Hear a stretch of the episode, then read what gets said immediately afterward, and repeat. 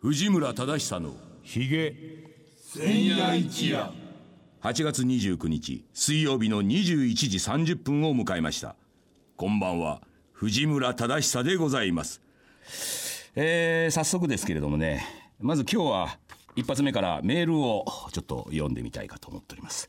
えー、ラジオネーム馬の骨さん50代男性私と一緒ですね。えー、藤庵こんばんは。クラウドファンディング目標達成おめでとうございます。ついに特番制作が実現できる時が来ました。ここまでの経過をただ見守るのではなく、微力ながら参加させていただき、実現までこぎつけたことを実感できて本当に嬉しい限りです。特別番組のオンエアを楽しみにしています。さあ、いよいよ特別番組が始まりました。どうも皆様、こんにちは。えー、ということでございましてですね、えー、まずはあのゲストの方、あゲストっつってもあれですけども、昨日もお会いしてますけど、嬉野正道さんでございます。どうもこんばんは嬉しいでございます。いやーあのーああと今ねあの拍手もしてますけども、えー。スタジオの中にはね、あの人もいます。すごいですねいやあのークラウドファンディングやりましてですねクラウドファンディングね、えー、600数十万ですか。詰まりましたね。高額のクラウドファンディングをやりましてですねそしたらですねなんとですね結局ですねグリーンファンディングというところで、えーやりましたところですね、この特別番組放送プロジェクト、はい。参加してくれた人たちがですねまず777名。まあこの時点で数字がいいわけですわ。777と来てるわけですわ。で達成目標金額を大きく上回りまして上回りましたか。122%ということで、これ本当に言っていいのかなと思う。810万2000いやーこれはなあんとかね、りがとうございます。これはもうね悪いけどね。私もはるばる北海道から。お金がかかっております、かかっております。嬉野さんにも多少のギャラがあります。いや本当ここまで来た時はですねこれ持って帰ろうかなって思いたいですよ。いやいやいやいや。っぱこの金額。ね。えーということでですね、えーこの番組、えー今まで30分でですねみんなで弁当でねちまちまやってましたけれども今日からですねなんと1時間でございます。おーい。だって今までスポンサーいなかったんでしょ？いないですいないです。今やスポンサーが。今やスポンサーがですね。み今ねあのよーとかって言ってますけどこの人たちスポンサーですから。よく考えるとそうですよそうなんですよ、えいやだからまあテレビとかなんかもね、えーまあコマーシャルとかなんかあってスポンサーっていうのはありますけどもやっぱラジオという場でいわゆるまあこの個人個人のそういう思いだけで、はい。えーこういう番組が1時間化になってさらにまあこう広いスタジオを使用して。確かに私の覚えのないスタジオです。そうですよ。もっとなんか圧迫感のあるようななんか。そうなんですそうなんです。ええぎゅうぎゅうのとこでしたけど。ラジオっていうのはそういうもんなんですね。やっぱり狭いところでやってたりするんですけれども。ここにですよ。まあまあ来てるのは今今日は12345名そして後ほどご紹介しますけれども私のアシスタントも今日は控えてますんで。徐々に高額な方が。業界に高額な方。うんいらっしゃるわけでしょ。いらっしゃる。なるほど。まあアシスタントといえばね普通はね。まあまあ声の美しいお姉ちゃんでしょ？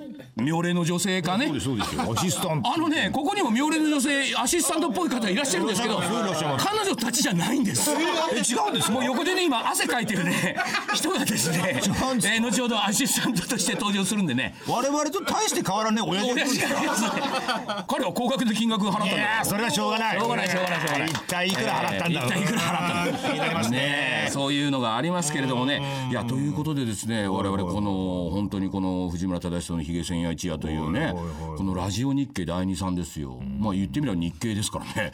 まあ、系列の違うところで、なるほど。ラジオ番組を持たせていただいて、さらにこのね、あの、クラウドファンディングやってみませんかっていう話がいろんなとこからあって、やってみて、まあ正直ね、いかねえだろうと思ってましたよ。なるほど。600万な。のそれだって個人ですからね。個人ですよ。ジヤーンっていうなんかもう今やもう甘党でもないあなたに対して。甘党の皆さんがフジヤーンっていうことでもない。そう、いやそれでよくまあ集まったもんだなと思いましてですね。いやでもなんかあの今までは、まあこじんまりとやってたわけですわ、だけどこうやってやっぱりね、いるとですねかなりイベント感ありましてですね、私ねあの1時間になったから あのまず冒頭に書いてあるんですよ、はい。今回から60分あるので少しゆっくりめのテンポで話していいですって書いてあるんですけどやっぱりテンション上がっちゃいますね俺。なんかね終わってましたよ。ちょっと上がっちゃいますね俺ね。かつて聞いたことがないなこう スタジオが響くみたいな響くみたいな。ラジオでねええびっくりしましたいやだけどちょっと落ち着いてなまあ、なんとかやりたいと思いますけど、もう今何を話していいのかもう今 さっぱりわかんないぐらいの。いやいですかいいですね。先生何話していいかわからないなんてもうベラベラ喋ってますよね。ね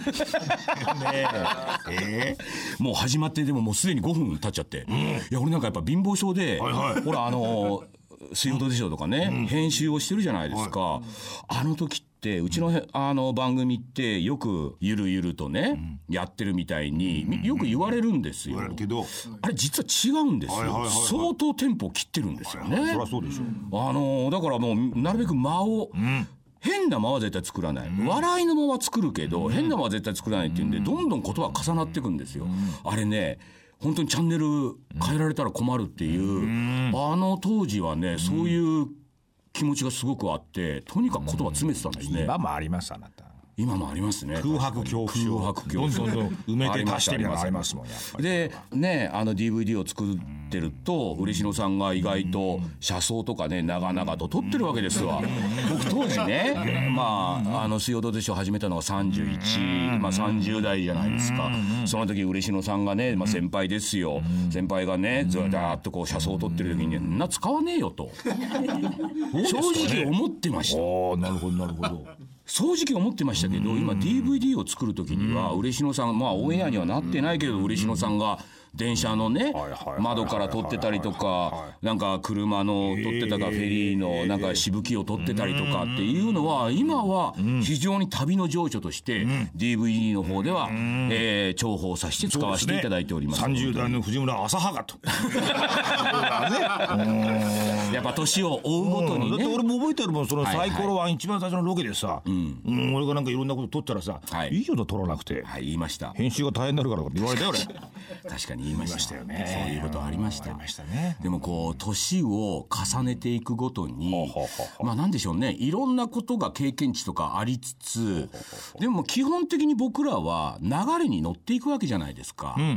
いやサイコロの旅にしろ、まあどんな企画にしろ、結局あれって何かをね、置いてやるわけじゃなくて僕ら流れに乗ってどんどん行ってるわけでしょ、きっとあれはなんかいろんな大きなね、何かに突き動かされてというか人間の意志って、そんなに俺生きていくうちであんまり関係ないんじゃないのかっていう気が最近はすごくしてて。流されてもいいみたいな、だから30代の当時は番組作るのにそれだけねセリフ詰めないとみんなが見てくれないとかそういう焦りじゃないけど自分が主導して何か物事をしなきゃいけないみたいに思ってたと思うんですけど今はそう思わないでしょ。なんかラジオだって僕はやりたいって言ってややったわけじゃないし。あいややってみませんかというのでやって。で今回のクラウドファンディングもいや俺そんな全く興味はなかったわけではないんだけどいつかやろうかなとは思ってたけど、まあ、やってみませんかっていうタイミングでやってみて。で今日こうやって人が来てまあなんとなくこの人たちこううなずいてうーん俺たちうなずかなきゃなみたいな感じで。え意外と楽しいじゃないですか。だからなんか自分たちが思いもよらないというか考えて考えてとか来年の予定とか考えることって年を経るごとになくなっていくんだなみたいな。もう先のことはもう考えない考えないでしょ？来年どうしてるかわからない。わかんないじゃそれは去年今年どうしてるかわかんなかったっていうこともあるし。なんかそれっていうのをすごく感じて、僕今うまい話で1曲目に行こうと思ってあもう一曲目に行く、はいはいはい。まあこの番組あの80年代ぐらいの洋楽をかけてるんですけども、その中であのあこの歌そういえばすごい好きだったなと思って当時は歌詞を何も聞いてなかったんですけど、まあこういうことやるようになって、歌詞を一応和訳みたいなの調べるわけじゃないですか。でまあ1曲目はね、あの愛なんていうのはね、君とね僕が最初に知り合ってうん。ぬんかんぬんで愛はいろんなものをね突き動かしていくんだみたいに言ってるけどもっとすごい力が僕らをいろんなところに運んでいってみたいな曲なんでで僕らあの今は額縁の中にねあの硬くなって吊り下げられているような状態だと。身動きができない。あんなに自由だったのに。で君も同じような状況じゃないか。でもこれはいろんな大きな力がその突き動かされてて僕らはそれに運ばれているだけなんだ。みたいななんか曲なんですよ。おこいつ意外と考えてんな。ということで、それを踏まえて、えー今回1曲目の曲明るい歌ですから、え。えークラウデッドハウスの「Something So Strong」藤村忠久の「ヒゲ千夜一夜」はいというわけで聞いていただいたのは Crowded House の「Something So Strong」という曲でございまして聞いてました？いや聞いてました聞いてました。いい曲なんですよ。いい曲ですよね。非常にこうなんて言うんでしょうか。あの青春っぽいというか、青っぽいというかっていう曲調でね、よく私なんかこれを聞いておりました。流されていこうじゃないかみたいな。そうそうそうそうそう。だってさなんか、いやどうしたってさなんだろう若い頃の癖なのかね。自分でその道を切り開かなきゃいけないみたいなことがまああって、まあ若いうちはそうなんだろうね。黙ってたって誰も声かけないから、まあだんだんだんだんその人生経験積んで人間関係増えておっさんになるとさ、まあどうですかみたいな話もあってそこに乗っかっていけば次々知らないドアが開くってことあるもんね。そうなんです。だからあの例えばそのドアで例えるんであれば、あの若い頃はね、ここにドアがあったらそれをね、なんとか開けようと思ってまずはガンガンガンって叩くわけじゃなくてうるさいとこも言われるわけじゃないですか。で次はじゃあもう力ずくだなんつって今度丸太ん棒かなんか持ってきてねうわーってドアバーンって開けようとするわけじゃない。で向こうももう鉄の扉とかなるとさすがに開けられないっていうのでまあ挫折であるとかやっぱ俺は向こうには行けないのかみたいに思うわけじゃないですか。不思議と年を取ってごらんなさい。うん。ガーンってやったやつ。待て待て待てと下に鍵があるだろうと。それからこう年を取ると鍵の管理人も知ってるわけですよ。なるほど。向こう行って「おおじさんちょっとここ開けてくれる?」って言うとおじさんがあっさり入っちゃったりって。あとはガーンってこうプッシュするんじゃなくてね、こう開く。そうそうそうそうそう。引くんですか引くんですかそうですかみたいな意外とこういうのって多いんですよ。お前なんであれガンガンやってた？って言ったら引く引くドアだよとか。もしくはね横にこうスライドするんだよとか。でもそれって多分俺たちもガンってやってみて何かの時に不意にね横にやると「おおいた!」みたいな。なんかそういうので案外こんなの案外突破できるんだとか。むで向こう部屋入ってみたら僕自分が思ってたよりしょぼいなとかー。自分はあそこなんとか入りたいと思ったのにガンガンやってたのに意外と入ってみると俺うちの部屋と大して変わんねえなみたいなこともよくあったりするから扉をガンガン叩くっていうこともあんまりしなくなるっていうかね。なんかそんなことがあるわけですよ。まみたいなさこういう話ってさ、なかなかできないじゃないですか。もちろんどうでしょう皆さん。ね今日来ていらっしゃる方も「どうでしょう」が大好きでねあの旅先で我々が大泉君と喧嘩したりとかねしているところをまあ楽しんでは来て番組見てるわけだけど意外と我々ねあのこういう話してるしこういう話が好きなん話しかしてないんじゃないですか？ね。で、えーもうあのー水曜どうでしょう」番組をやってる時にも当時ねネット環境が揃ってきて、あのーうちもホームページ開いてみたいな時には。ディレクターである我々が視聴者の皆さんから来たやつにね、あのそうですね。いちいちお返事を。掲示板って当時は言われてたものに返事書いたりとか、まあ、自分たちの日常を書いたりしてるっていう、僕と西野さんっていうのは本当そういうコミュニケーションを取ることが好きだっていうかね、それはすごくあるっていう、まあだからそのコミュニケーション能力がススタッフの方にもあったから、大泉なり鈴井なりという出演者も我々とコミュニケーションを取るという、いうスタイルに多分すごくなったと思うんですよね。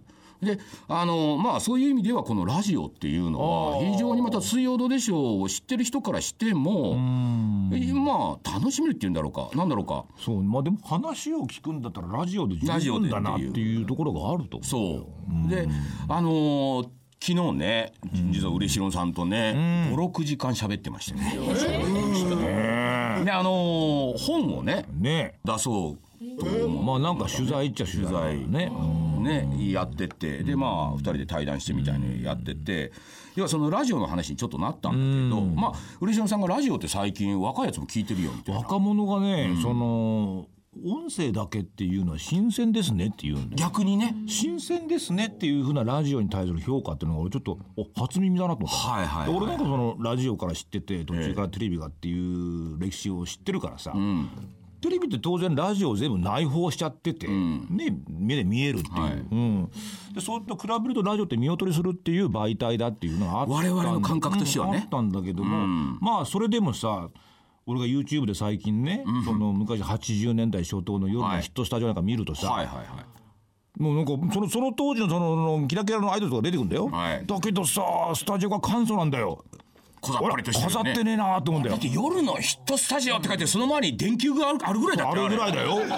あれ。ぐらい、だよね。そしてもうとにかくもうスモークだけすごい派手みたいな。はいはいはいはい、うん。その中でやっててでそれちょっとなんかねあいいなと思ったの。当時それでも満足してたし。してたよ。してたし今そのバブル以降すごい派手になったっていうものを知ってる俺が見ると、あこれでいいじゃないかっていうのを思ったんだよ。そうそうそうそう。うん。だからそういうものがあるからそのテレビっていうものがいろんなものをこう映ってしまうから、もっと飾った方がいいんじゃないか、もっと派手にした方がいいんじゃないか、もっとびっくりさせた方がいいんじゃないか、衣装だってもっと凝った方がいいんじゃないかとかってなってくると、肝心のその歌を聴けばよかっただけなのにそうなの。とか話を聞きたかったのにっていうところからさ、余力が割かれていくじゃないですか。そうそうそうそう。だったら最近の若者はそのきらびやかになったテレビしか知らなかったら、いやラジオとか音声だけのやつって、なんか気持ちがいいなって多分思うんじゃない、だからそういうふうに揺り戻しが来てんだなと思ってそれはちょっと新鮮だと思揺り戻しっていうのはすごくあると思っててだから俺がこのラジオをね、やるときにこうラジオ、次これからいけんじゃないのかなおー。思う感覚があったからわざわざ来てるわけですよ。忙しい中。金にもなんないのにと思って。僕本当あの金にはあざといっていうか。金目のでもよくよく言われるんですけどじゃあこの人 今この人たち何万円って見てるんですこの後10万円ぐらいの人が来る。からそうそうそうそういやまあ、あのであと俺意外と理屈で考えるのがね好きで、あのよく考えるんでいろんなことをね、でまあ、そうしたら普通にラジオのっていうことを、まあ、なんとなく直感的にラジオいけるなと思ったんですけど改めてちょっと考えてみると、例えばその人のとのエンターテインメントという面で見るとですよ。昔は何もなかった時代っていうのは。長老とかさなんかのさ話をさ昔な。それはまあ娯楽に飢えてますからな。娯楽に飢えてるから。じじいの話も聞きたいですじいの話でさここにはなこんな角の生えた何かがいてなみたいな言ったらやっぱ子供なんかそんなのがいたんです。かおおそれをな みたいな感じでこうやったってまあ神話じゃないですけどまあそれに近いようないや自分が狩りに行った時はもうひどかったみたいな話をまあみんなが車座になって聞くみたいなさ。なんかそれが一つの娯楽というかエンターテインメントであるっていうものがあってでまあそれがずっと長く続いてだからそれが書物になったりとかまあ例えば紙芝居になったりとか。絵巻物絵巻物かね。でそしたらまああのいろいろこうねあのいろんなものエジソンとかなんかいろいろ発明されてでラジオという録音できるとかそういうものができた時に今までは長老の話をねありがたくね聞いてたけどあれ嘘じゃねえかっていうかいやもっと面白い話してくれる人いるじゃねえかということで長老の話を聞かなくなっちゃうわけですよ。親父の話とかを聞かずにああまあラジオのパーソナリティであるとかなんだとかっていうものを聞いてやっぱ面白いなーってまあそれはそうですよな。でもそうなっていくうちに今度はテレビとかね映画とかっていうものが出てくると映像で今までは長老がさ一角のこういう生物がいてみたいな嘘だと思うんだけどそれをが映像ではさでも映せるわけじゃない？いや本当だとかさあんなでっかい雲いたんだとかまあ映像の世界行くわけでしょ？それがまあずっと続いてって。でもここね何年かで今度インターネットが出てきて。でこうするともう個人がテレビで撮るよりも決定的な瞬間であるとか、もうハプニングであるとか、それからもうひ非常に個人的な趣味で撮ったものであるとかっていうのをバーッと流してそしたらねもう親父の話だろうがなんだろうが吹っ飛ぶわけですよ。もっとさいろんなことが、でも溢れすぎちゃって今はそこに疲れちゃったんですよ。みんな。俺もね YouTube とかなんかで個人的に好きなものは例えば検索してみると非常にいいものなんだけどやっぱり疲れるんですね。垂れるってのあるね。主体的に見るにはいいけど客観的にポンとなんか見るときにはやっぱりちょっと疲れちゃう。ってなった時の時代だと思うんですよね。そうなるとシンプルにやっぱり親父の話に戻りたいみたいな。シンプルに親父が話をしているところに戻りみたいみたいなことがその例えば若いやつっていうのがその長老の話も聞いたことがない。ね、みたいなところで割と長老みたいな人たちがね意外といい話もしたりとかどうでもいい話もしたりみたいなそれはこれが友達同士では非常にどうでもいい話もしてることがあると思うんだけどやっぱ年齢の違う人の話って逆に聞く機会がないというか。そうね。そういうことで多分ラジオっていうのは今一度多分一番この揺り戻しでいいところに来てるんじゃないのかなっていう気はすごくするんですよね。どうなんじゃないですかね、俺だってあのーちょっと前なんかその iPod でさ、音楽とか聞かないでさ、はいはい。あの電車とか乗る時にさおう。小林秀夫さんの講演会のさあの聞くとかさ。渋いの聞いてますね。うん。でもさやっぱ小林秀夫さんってさやっぱり話うまいんだよ。はいはいはい。で中身も面白いし、評論家の方でしょ、古いなんかね本当になんかその講談とか落語とかなんかその語り部みたいな感じのはい。喋り口調なんだよね、声もいいしさ、そうするとねなんか気持ちがいいん、だからその音声声で触られるみたいなところは、はい。俺あるような気がするんだよね。ありますよね。だからその余分なものがいっぱいついたからここで一回シンプルにしたいっていう、そういうちょっと疲れちゃったっていうものと同時に、音声っていうものっていうのに、なんかその撫でられると気持ちがいいんじゃないかっていう気づきとか撫でられるうんいろんなものがあると思うんだよね。撫でられる。撫でられてるんじゃないですか皆さん。そうだね。君の声にも撫でられちゃってもうなんだか いやあのあれなんだよね「水曜どうでしょう」の成功した一因は、俺と嬉野さんの声がいいっていうことだと思う。んですよ。邪魔にならない俺も入ってると。かいや嬉野さんいや副音声って DVD のおまけだったんだけど副音声をやたら聞いてる人めっちゃ多いんですよ。あれもラジオ的なことをやってたあれラジオなんですよ。確かにそうだほんでどうでしょうとも関係ない話もしてるじゃないですか。どうでしょうと関係ない話しかしてないししてないじゃないですか。ええ何の解説もしてないでしょ。してないですよ近況報告してますそう、あれが結局ラジオだと思うんですよ。あなるほどだからえでも嬉野さんの表現はいいなやっぱりなんかでもそう撫でられるって。あると思うんですよ。はあ。先生がもう撫でくり回すもんだからもう。こんだけもうさ人が来ちゃってさもううちのうんだよごめんなさいねもうちのラジオね40代女性が一番メインターゲットっていうかメコアですからね。いやいいんじゃないですか？いや撫で回しますよ。40歳女性。40歳うんでもなんか。甘いもね嗅ぎ分けた女性陣がね今今新たに藤庵の声に撫でられてるともうそうだいうねねでも4 5 0代男性も多いよ。多いんですよ。あんまり4 5 0代男性をね撫でない方がいいよ先生。そうなんですよね。そうなんですよ。ね。いやまあそういうことでね。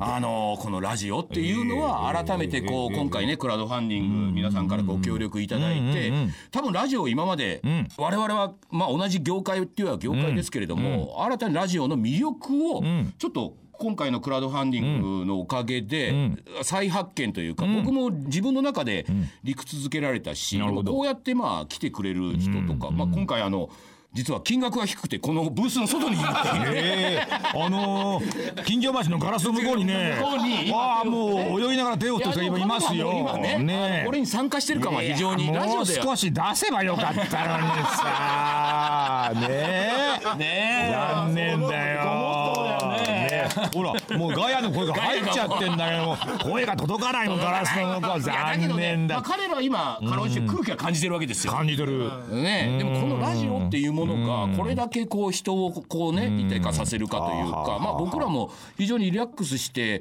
テレビとは違う話っていうのはなんかできるからリラックスできますよあなた、あなた知ってるってどうでしょ当然もう中継っつったらテレビだったらもう中継車来ちゃってもうスタッフ50人とか来てもう大騒ぎ。大崎そんなところで俺できません。もんラジオの中継たった一人だけ。これはね周りの緊張感違いますよ。親子の悩み相談とかしてもねそうです。まあいいかなと思っちゃったりうんそうです。だからそのなんか垣根の低さっていうのがやっぱり新鮮なっていう気持ちの一つに入ってると思いますよ。だから垣根をどうやって低くするかっていうのはこれからのエンターテインメントっていうかこう人垣根を低くするのもベテランじゃないですかね じゃあちょっと、はい。えーまたねあーちょっといい歌を、ね、聴いていただこうという、ここの歌はですね、あの夏まだね真っ盛りということで。夏の歌をね。ちょっと一曲ということで、えーブライアン・アダムスの「サマー・オブ・69」藤村忠久の「ひげ千夜一夜」えーお聴きいただいたのはブライアン・アダムスで「サマー・オブ・69」ということで。1969年の夏っていうまあことなんですよね。まあブライアン・アダムスってもう80年代に活躍してた人でまあ多分今でも歌ってると思うけどまあ日本でいうと郷ひろみぐらいの。なるほど。あのいつまでこの人若いんだっていうぐらいに青春の歌を歌ってるような感じの方なんです。が月に行った年だよ。あそうですか。69年なるほど。この69年とかっていうのはロックが非常に反社会的というか、歌でみたいななるほど。えものがもう盛り上がっていたというそのぐらいの時代だったらしいですね。でまあ彼はその時に、まあ、高校生かなんかだったんでしょう、ね、中学生か。で初めてその町の雑貨屋でね、あの5ドル何セントでギターを買ったんだ。でみんなでね血がにじんまで学校の友達とギターを弾いたんだ、あの69年の夏。あれが僕にとって最高の時だったみたいな。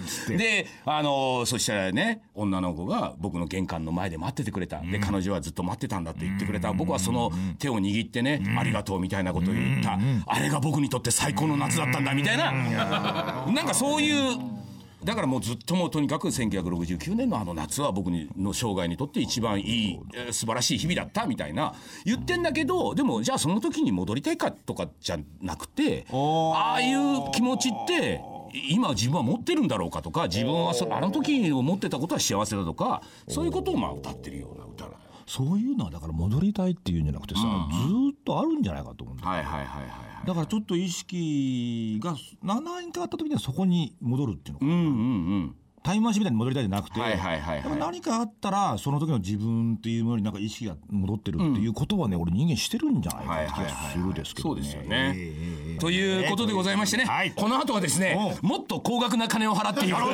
いよいよですねアシスタント登場になりますのでえーお待ちかねのアシスタントが登場いたします。